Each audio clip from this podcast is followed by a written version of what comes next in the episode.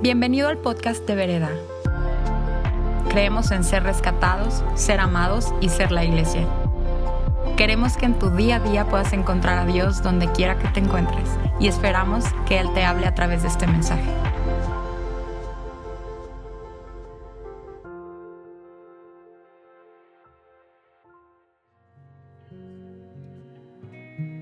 Me da mucho gusto estar con ustedes hoy. Eh, después de eso, como no estoy emocionado de estar aquí arriba. Este, vamos a orar. Gracias Dios, gracias porque estás siempre disponible, porque siempre estás presente, siempre estás cerca, Señor. Tú dijiste que tu reino, Señor, está al alcance de nuestra mano, Señor. Señor, que te pido, Señor, que venga tu Espíritu Santo hoy, Señor, que esté presente aquí, que se mueva nuestros corazones, Señor, que, que nos hable, Señor, que tu voz esté fuerte y clara, Señor, hablándonos, Señor, durante este mensaje, Señor. Y recibimos, nos posicionamos nuestro corazón para recibir todo lo que tienes para nosotros, Señor. En el nombre de Jesús. Amén. Estamos en, seguimos hablando de Josué. ¿Alguien ya se aburrió de Josué? No me digan.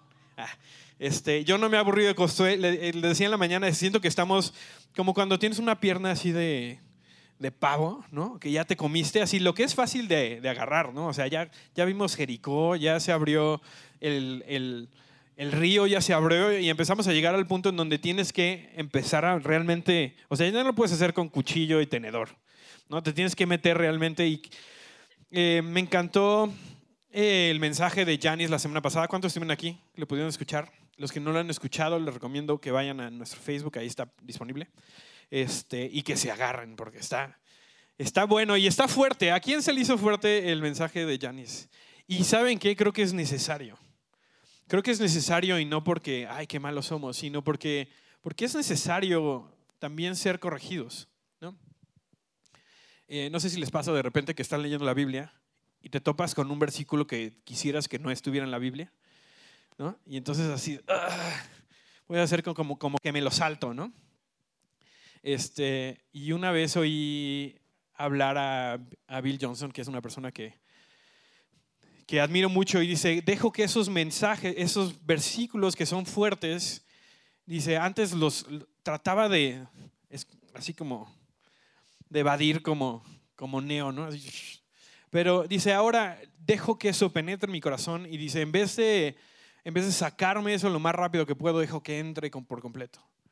¿no? Y esa es la posición, porque esa es la verdad en nuestra vida, esa es la verdad que realmente pega en nuestro corazón y si nos duele es porque hay algo mejor para nosotros. ¿no? Esos, eh, esos versículos, esas palabras como la de Yanis de la semana pasada, creo que son esenciales para nuestro crecimiento. Y que la verdad es que si somos sinceros, no las andamos buscando. Yo no ando buscando así de cuál, qué, este, qué predicación me va a pegar y me va a confrontar un montón. No, no estoy buscando algo que me sienta así, salga sintiéndome como Sansón, ¿no? Pero, pero cuando llegan esos momentos en donde Dios trae una palabra como esta, lo, lo que mejor que podemos hacer es abrazarlo por completo. Y vamos a hablar un poco sobre esto, ¿no? Josu, o sea, Josué 8 empieza con, acaban de, le acaban de regar el pueblo de Israel la acaba de regar y gacho, ¿no? Entonces, Dios les está diciendo, esta es la manera en la que van a reparar esto.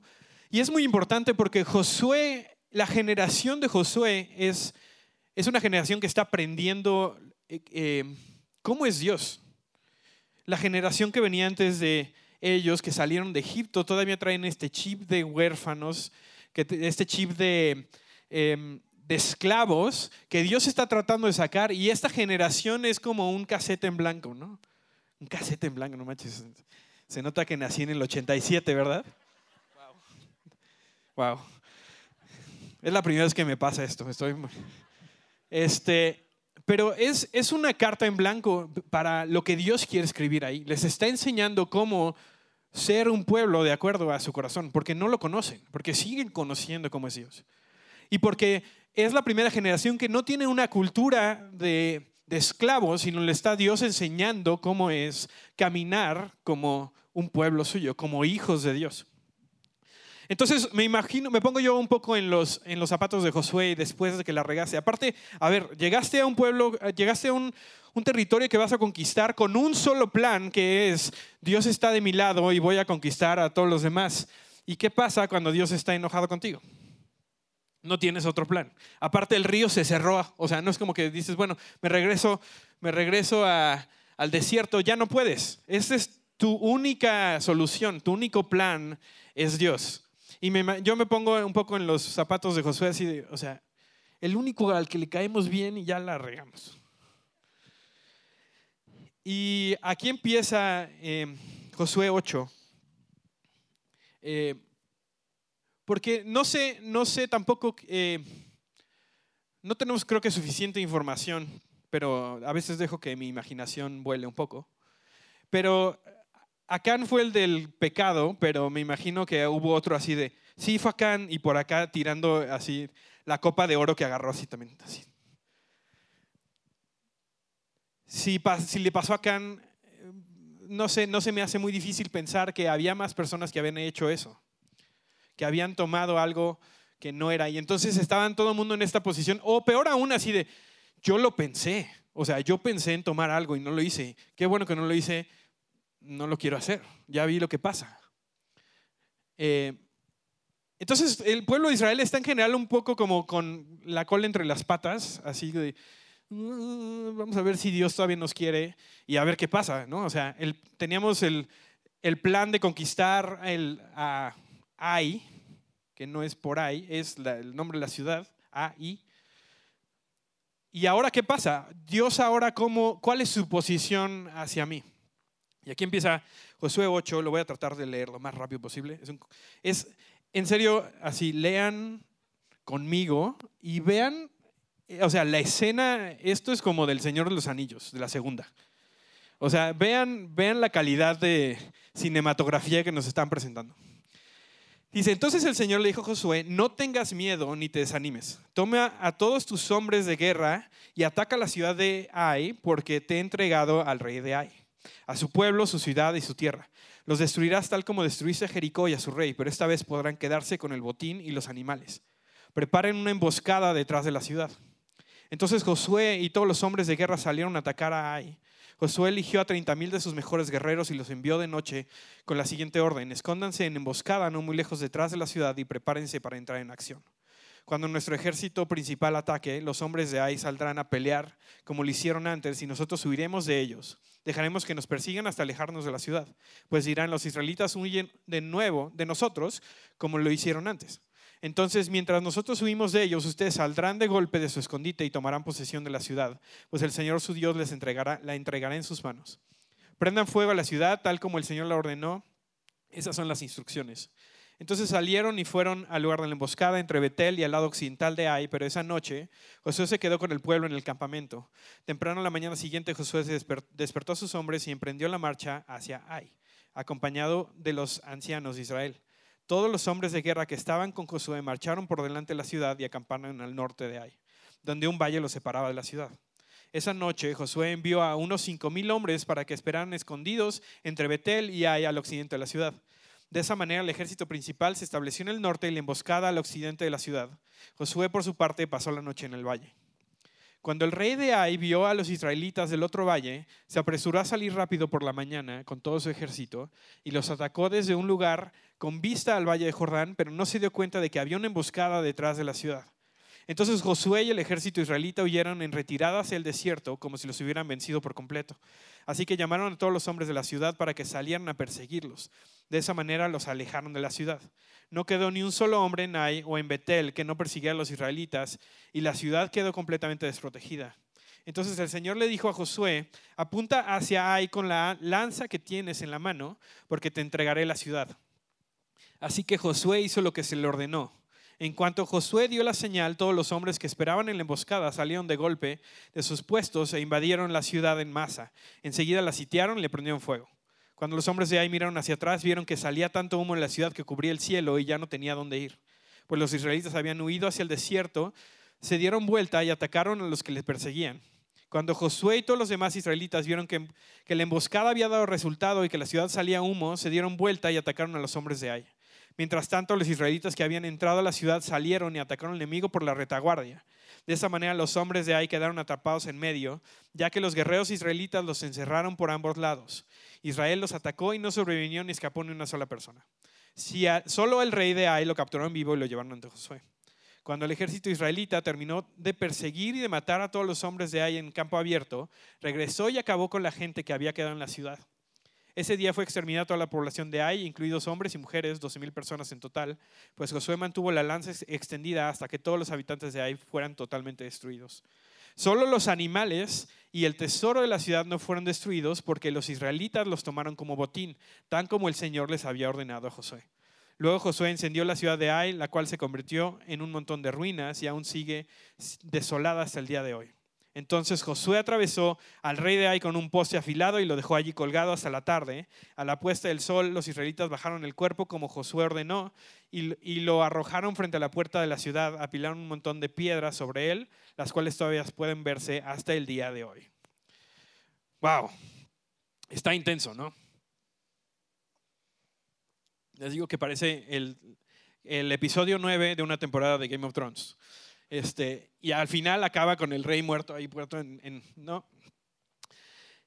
¿Qué está pasando? Quiero regresarme un poco a qué fue lo que pasó en Nai la primera vez que trataron de conquistarla. ¿Se acuerdan los que estuvimos aquí la semana pasada?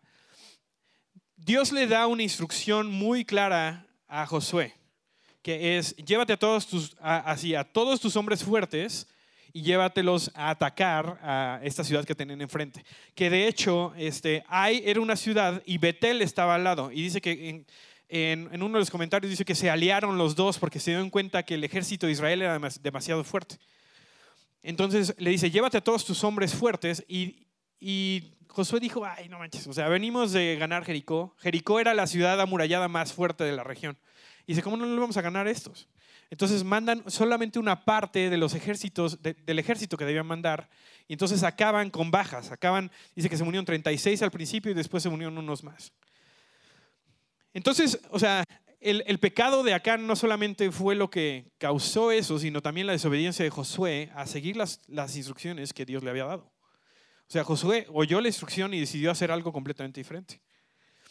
Eh, pero me encanta cómo empieza esta segunda parte y es básicamente estamos regresando al punto en donde Josué se quedó antes de que pasara el primer fiasco, ¿no?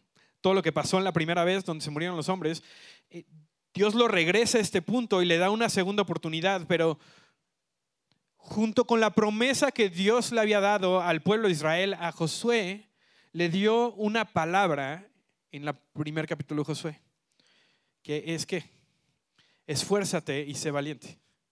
Y me encanta que me, me, resuena mucho con lo que Dios le dice aquí, que es, no tengas miedo y no te desanimes. Y se lo está diciendo Dios porque seguramente Josué estaba desanimado y tenía miedo. ¿De qué? ¿Qué fue lo que pasó? La regaron. No siguieron la instrucción que Dios les había dado y por lo tanto acabaron en problemas y Dios los está les está diciendo cómo tenían que reparar ese daño que habían hecho. Pero pasa algo que creo que nos pasa muy seguido a nosotros cuando la regamos. Y es que Josué cambia su actitud hacia Dios. Por, por, eso, o sea, ¿por qué iba a estar desanimado y con miedo Josué si sigue teniendo el mismo Dios? Sigue siendo el mismo Dios que ganó Jericó, que abrió el, que abrió el río, que abrió el mar rojo, el mismo Dios sigue siendo el mismo Dios. Pero Josué, la actitud de Josué cambia después de la corrección que llega. Creo que como, como humanos somos muy dados a cambiar nuestra, nuestra actitud hacia la corrección cuando llega. O, o tal vez recibirla, pero salir cabizbajos de ese lugar. Y aquí está mi madre, la voy a balconear un poquito.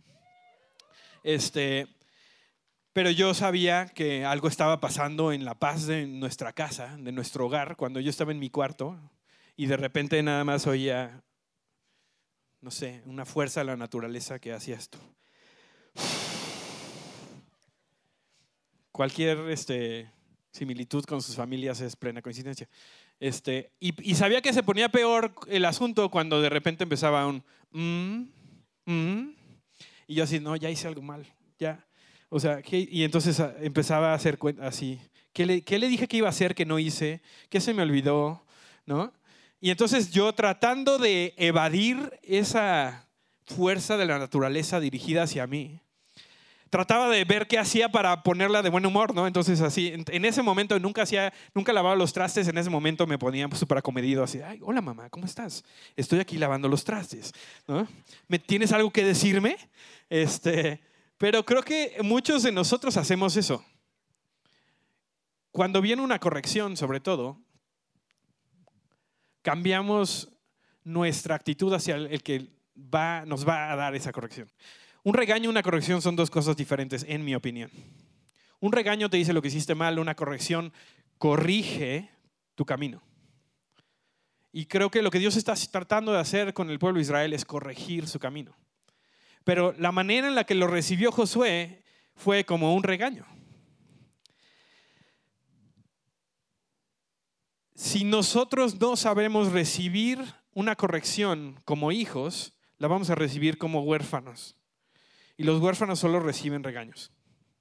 Pero es una decisión de nuestro corazón de saber cómo estamos plantados en esta, en esta familia. Porque si yo creo que, que mi posición en la familia está de acuerdo a mi desempeño, en el momento en el que yo haga algo mal me voy a sentir rechazado. Y eso es súper fuerte. Porque en el momento en el que yo me sé rechazado, empiezo a actuar como huérfano. Porque creo que no soy parte de esta familia hasta que repare las cosas que hice. O hasta que, deja tú que repare, porque una cosa es limpiar un desastre, hiciste un desastre y lo limpias. Y otra cosa es, me tengo que volver a ganar en la posición que antes tenía. Porque en el momento en el que te equivocaste, te quitaron de esa posición y ahora nada más eres el esclavo otra vez en Egipto. Y muchas veces hacemos esto con Dios. Hay un versículo en, está en, en Malaquías, que está hablando Dios y dice, dice, yo les digo que los he amado y ustedes me dicen, ¿cuándo nos amaste? Nos volvemos muy selectivos en lo que, en lo que recibimos de Dios cuando nos creemos huérfanos. Cuando Dios está advirtiendo sobre nosotros amor y corrección, o sea, la corrección es una expresión del amor que Dios tiene para nosotros y lo recibimos como huérfanos, hacemos que esto distorsione la idea que tenemos de Dios acerca de su actitud y su disposición hacia nosotros. Y esto es muy importante, porque esto es lo que va a ser, y creo que esta es la clave de Josué como líder. Porque Josué era una persona imperfecta. Pero en este momento Dios le está enseñando algo muy importante, que es, no importa que yo te corrija, tú sigues siendo mi hijo. Esto fue una lección que a mí me tomó un rato aprender. Eh, estaba en segundo año de, la escuela en Betel y era la primera semana de escuela. Yo estaba muy emocionado por empezar mi segundo año. Este, teníamos que aplicar como para ver con quién te iba a tocar, qué líder te iba a tocar. Y yo quería un líder en particular porque lo admiraba mucho. Llego al día de inscripciones y me dicen, ¿estás en ese grupo? Y yo, wow, está increíble. Eso fue un, un jueves, una cosa así. El, el sábado tuvimos una fiesta de cumpleaños en mi casa. En esa fiesta había gente mayor de edad y había alcohol. Y en algún momento llegó un un menor de edad que nosotros no conocíamos, que era un estudiante de primero, y entonces esas noticias viajaron por ahí, por el mundo.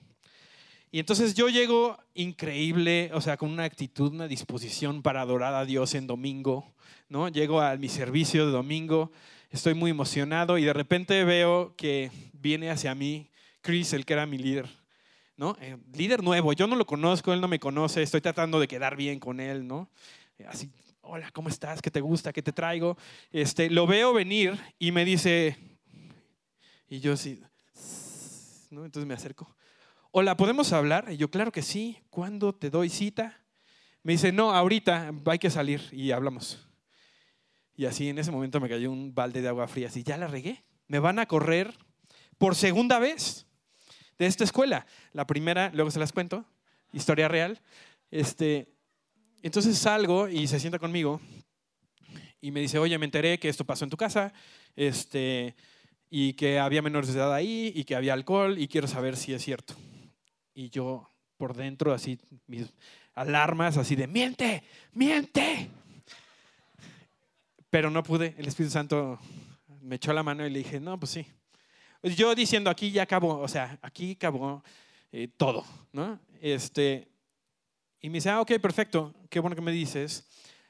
Y me dijo, lo que queremos, o sea, tú eres un líder, estás en segundo año, eres un líder, la gente se está viendo, no importa que tú sepas si te está viendo o no, la gente te está viendo.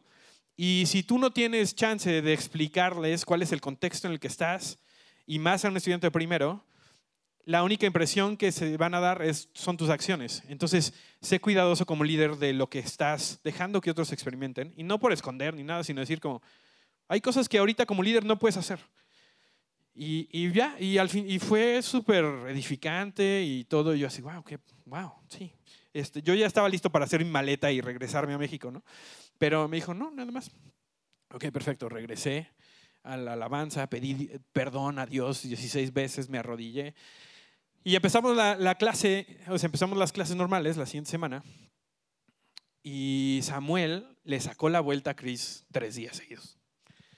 ¿No? Entonces lo veía venir y yo así, ya me voy, ¿no? O, veía que pasaba y entonces cerraba los ojos en la alabanza para no tener que hablar con él. Hasta que el tercer día me dijo, oye, ¿por qué te estás escondiendo de mí? Y yo, yo no, yo, para nada. Este, y me dijo, ¿crees que porque te corregí ya no te quiero? no, no me había ni a mí, o sea, no me había cruzado eso por la cabeza. Porque estamos a veces tan enseñados a responder de una cierta manera que no, nos damos cuenta de cómo estamos actuando. Entonces me dijo, nada más porque te corregí no, no cambia mi disposición hacia ti. Sigo siendo tu líder, sigo creyendo en ti, sigo creyendo que eres alguien increíble. No dejes que una corrección cierre tu corazón a lo que Dios tiene para ti de aquí en adelante. Eso cambió por completo no solamente mi año, sino mi vida en general porque me di cuenta que no sabía yo recibir corrección como hijo. Porque un hijo no huye de la corrección, sino corre hacia, porque sabe que es fundamental para su crecimiento. Entonces creo que Josué está aprendiendo esta lección a través de lo que, lo que, lo que Dios le está diciendo. Y es, es muy similar a lo que compartía Dave Gibbons hace un par de semanas con, con Pedro, que Pedro se equivoca y ve a Jesús y dice que sale corriendo hacia él y Pedro le dice, y Jesús le dice, ¿amas, amas a mis ovejas? ¿Me amas a mí? Y sí, sí, Jesús, te amo. Entonces, alimenta a mis ovejas. ¿Qué estaba haciendo Dios? Por medio de su gracia, lo estaba regresando al punto en donde se había equivocado y le estaba diciendo, de aquí en adelante todo sigue igual. Y creo que eso es importante para nosotros, porque podemos escuchar palabras de corrección y se nos pueden pasar o podemos tratar de evadirlas y entonces truncar nuestro crecimiento porque pensamos que corrección es igual a aprobación o aceptación. Cuando en realidad es parte del amor de Dios hacia nosotros que corrige nuestro camino para que lleguemos bien al lugar a donde tenemos que llegar. ¿Qué pasó con el pueblo de Israel? El pueblo de Israel se, se subió a un ladrillo y se mareó. Literal. O sea, se subieron los ladrillos de Jericó y se marearon todos porque dijeron, ya lo hicimos, ya. O sea, Jericó era el, más complicado de todos y ya lo ganamos. Entonces, ¿qué más nos puede hacer frente? Entonces, a la próxima dijeron, ah, pues Dios dijo que mandáramos a todos, pero yo creo que con una tercera parte de lo que tenemos que mandar es suficiente. Y se olvidaron que la razón por la que habían sido exitosos como pueblo de Israel era por hacer lo que Dios les pedía que hicieran. Y esto es muy importante también porque, porque solamente podemos ser dependientes cuando somos hijos. Y nuestro éxito, hemos estado hablando de recibir nuestra tierra prometida y nuestras promesas y todo eso. El éxito en este trayecto es ser dependiente. Es la única manera en la que vamos a llegar bien. La independencia, y, sé que la independencia en el mundo es, es es algo a qué aspirar. Queremos ser independientes, ser independientes de nuestros papás, no ser independientes, decirnos a nosotros mismos qué hacer. Y ponemos ese estándar, se lo ponemos a Dios, cuando en realidad es que en el reino la persona más libre es la persona más dependiente. La persona que tiene más libertad para operar fuera de su área de influencia, fuera de sus dones, fuera de lo que se merece, es la persona dependiente que está diciendo que sí a lo que Dios les está presentando. Dios les está presentando un plan, es una invitación al éxito que Él les prometió. Y cada vez que dicen que no, se tienen que valer por sus propios medios para conseguir esa cosa. Y lo vemos en Acán, lo vemos en Acán que les dijeron, no tomen el botín. El, primer botín, el de, el de mm, Jericó, era para Dios. Dicen, no tomen el botín, déjenlo ahí. Y Acán, como buen huérfano, como buena, persona que no se sabe que está dentro de la familia de Dios, dijo, si yo no me llevo esto ahorita, nadie más me lo va a dar. Y entonces, ¿qué? Te vuelves independiente porque no confías en la persona en la que tienes que depender. Que eso es, la independencia es falta de confianza en Dios. La independencia es si yo le hago caso a Él, realmente no creo que Él sea quien dice que es y entonces no me va a dar lo que me prometió.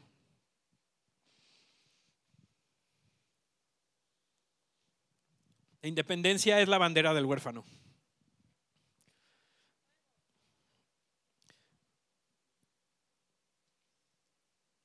Y no es independencia de yo puedo hacer las cosas. Dios no le tiene miedo a nuestras fortalezas y tampoco las, las desecha. Dios quiere usar todo lo que eres. Les dice, manda a todos tus hombres más fuertes. Le está diciendo, lleva tu fortaleza. Pero había una diferencia entre Jericó y Ai. Jericó la ganó Dios. Jericó era una batalla en la que ellos no hicieron nada más que, o sea, no utilizaron su fortaleza, su fortaleza era en los hombres. ¿no? Lo único que hicieron fue seguir la instrucción de Dios, le dieron vueltas a la, a la, ciudad, tocaron las trompetas y Dios hizo todo lo demás. Es una batalla que Dios ganó por completo. Y ahí es la primera invitación que Dios le da al pueblo de Israel de colabora conmigo. Trae tu fuerza a la mesa y colabora conmigo en la victoria que estoy a punto de darte. Porque eso es lo a donde nos quiere llevar Dios. Porque el esclavo sabe obedecer. Pero el hijo sabe que él podría hacerlo solo y decide ser dependiente. Y eso es a donde Dios nos quiere llevar, en donde tienes un montón de fortalezas, tienes, tienes influencia, tienes recursos, tienes un montón de cosas que Dios te ha dado y tienes una promesa a la que estás caminando y decides someter todas esas cosas a la dependencia de Dios, de decir, yo hago lo que tú me digas.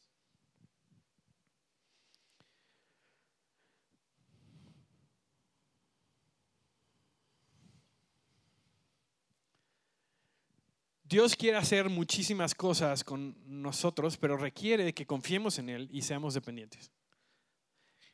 Ese va a ser nuestro éxito, es ser dependientes de Dios. ¿Y cómo se ve eso para mí? Es que tú tengas un cheque en blanco que dice sí. Que le dices, aquí está todo lo que tengo y aquí está.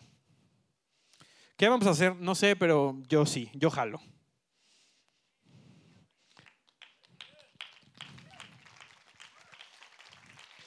Dios puede hacer muchas cosas con alguien que es imperfecto y que es débil, pero es dependiente, que con un hombre fuerte que es independiente. Y ese es el lugar al que Dios quiere llevarnos en todo esto. Está corrigiendo el corazón del pueblo de Israel porque necesita que entiendan esto para lo que viene. Y no solamente para ganar el valle y ganar la tierra prometida, sino lo más importante es lo que pasa después. La cultura que creas después de que gana la batalla. ¿Cómo vas a seguir viviendo el resto de tus días? Y sé que para nosotros muchos es, fácil como decir, bueno, es que yo quiero ganar todo como Jericó, que Dios haga todo y yo nada más me siento y toco la trompeta y ya. Toco la trompeta, hey. Pero Dios quiere movernos a una madurez en donde sabemos colaborar con Él donde nuestras fortalezas no nos tropiezan a nosotros, sino que todo eso lo sometemos bajo la dependencia de un Dios que en serio es confiable. Y esa es, no te estoy diciendo que confíes en nosotros, que confíes en este liderazgo nada más y así de, oye, Andrea, por favor, aquí están todas mis decisiones, ¿qué es lo que quieres que haga? Sino que confíes en un Dios que nunca ha fracasado. Un Dios que sigue siendo el mismo, que nunca ha rechazado a nadie que se ha acercado a Él. Que siempre cumple su promesa. Ese es el Dios en el que estamos confiando. Entonces tenemos todo lo que necesitamos para poder confiar en Él y depender de su voz en nuestra vida. Por último, quiero terminar con esto. El botín no era malo. Las cosas que se, se llevó acá no eran malas. Inclusive, ¿no? O sea, dice que vio una, una túnica este, de Babilonia, ¿no? no sé de dónde, y le gustó mucho, ¿no? Eso no era malo. El recibirlo fuera de la mano de Dios, sí. Hay muchas cosas que estamos persiguiendo, que estamos buscando, que Dios nos ha prometido, que a veces hacemos de eso nuestro enfoque sobre ser dependientes, sobre nuestra relación. Y lo vemos aquí cerca y decimos, ¿por qué tengo que ir a dar la vuelta hasta allá si está aquí al lado? Yo aquí lo puedo tomar. El pecado de acá no fue tomar el botín, fue tomarlo por su propia fuerza en vez de la mano de Dios. Estoy casi seguro que Dios tenía planeado darle a Acán esas cosas. Porque ese es el tipo de Dios que tenemos. Pero hay cosas que estamos buscando, que Dios está preparándonos en el trayecto que estamos llevando para recibirlas bien. Dios no te va a dar nada que si te lo da, una bendición que puede llegar a ser tan pesada que si te lo da, te vaya a aplastar. Entonces, ¿qué hace? Prepara nuestro corazón en dependencia con Él para caminar junto con Él. Pienso en, en los niños. Los niños son dependientes totalmente de su papá, ¿o no? Ayer acaban de nacer el, el hijo de un muy buen amigo y digo, es que este pequeño humano depende completamente de que sus papás hagan bien su trabajo para sobrevivir. ¿Y quiénes, quiénes son las personas más libres que existen en esta tierra? Los niños. Que son completamente dependientes, pero confían en que su papá va a ser quien dice que es. Entonces pueden caminar junto con él diciendo, yo sé cuándo es el momento correcto para que tú recibas esto. ¿No? Y estás creciendo conforme dependes en Él en el trayecto.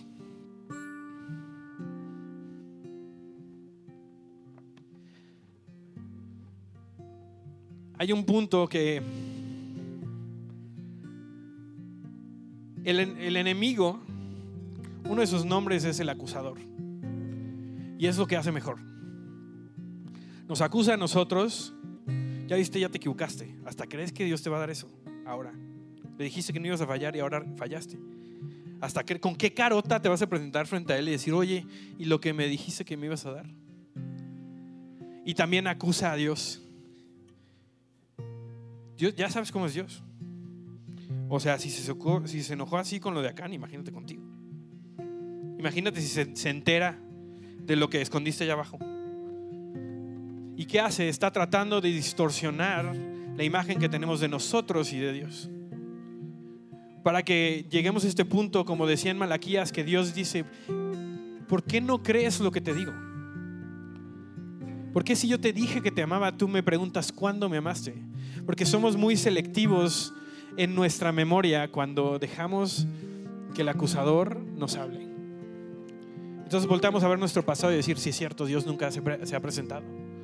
O si es cierto, la última vez que me equivoqué, entonces me pasó esto y entonces eso fue Dios y distorsionamos quién es Dios porque dejamos que la voz que escuchemos es, sea el acusador. Y creo que Dios quiere romper esa mentira hoy en nuestras vidas. Y también quiere que darnos una oportunidad que siempre está disponible, pero darnos una oportunidad otra vez de decir que sí al proceso que Él tiene para nosotros. La promesa está ahí, la promesa es Él, la promesa no va a cambiar porque Él no miente y, lo que prometió lo va a entregar. El cómo llegamos ahí depende completamente de nosotros. Y no sé ustedes, pero yo no quiero llegar a mi tierra prometida como esclavo o como huérfano, sino quiero aprender a caminar bien para llegar como hijo. Nos podemos poner de pie, por eso.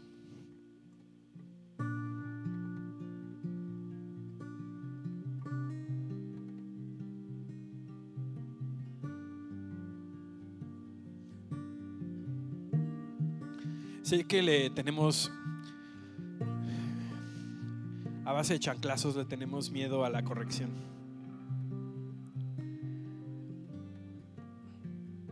Pero creo que hay una invitación de Dios a experimentar realmente su corrección en amor en nuestra vida. Donde muchos de nosotros le hemos sacado la vuelta, hay una invitación a acercarse. Que Dios no nos está esperando con una chancla.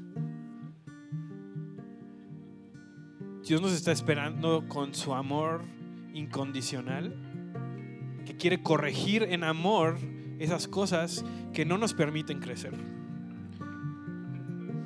Entonces dice, Dios es como, ese cirujano que cuando ve que algo está creciendo, que no debe estar ahí, antes de esperarse, antes de dejar que eso crezca, entra con un bisturí y se lo lleva. Y esa es la corrección de Dios en nuestra vida. Pero si no quieres entrarle, le puedes sacar la vuelta. Dios es así. Gracias a Dios no estamos en el Antiguo Testamento. Si no, yo creo yo hubiera sido el primero. Pero creo que Dios hay una invitación a, romper esas mentiras que nos han mantenido alejados de su amor. Nos han mantenido alejados de su corrección. Y también en donde hemos dejado que, las circunstancias o, lo que Dios no nos ha dado cuando queríamos o, o que nos ha corregido distorsione la idea que tenemos del Dios que nos ama tanto. Dios, ahí donde estás, ¿por qué no cierras tus ojos?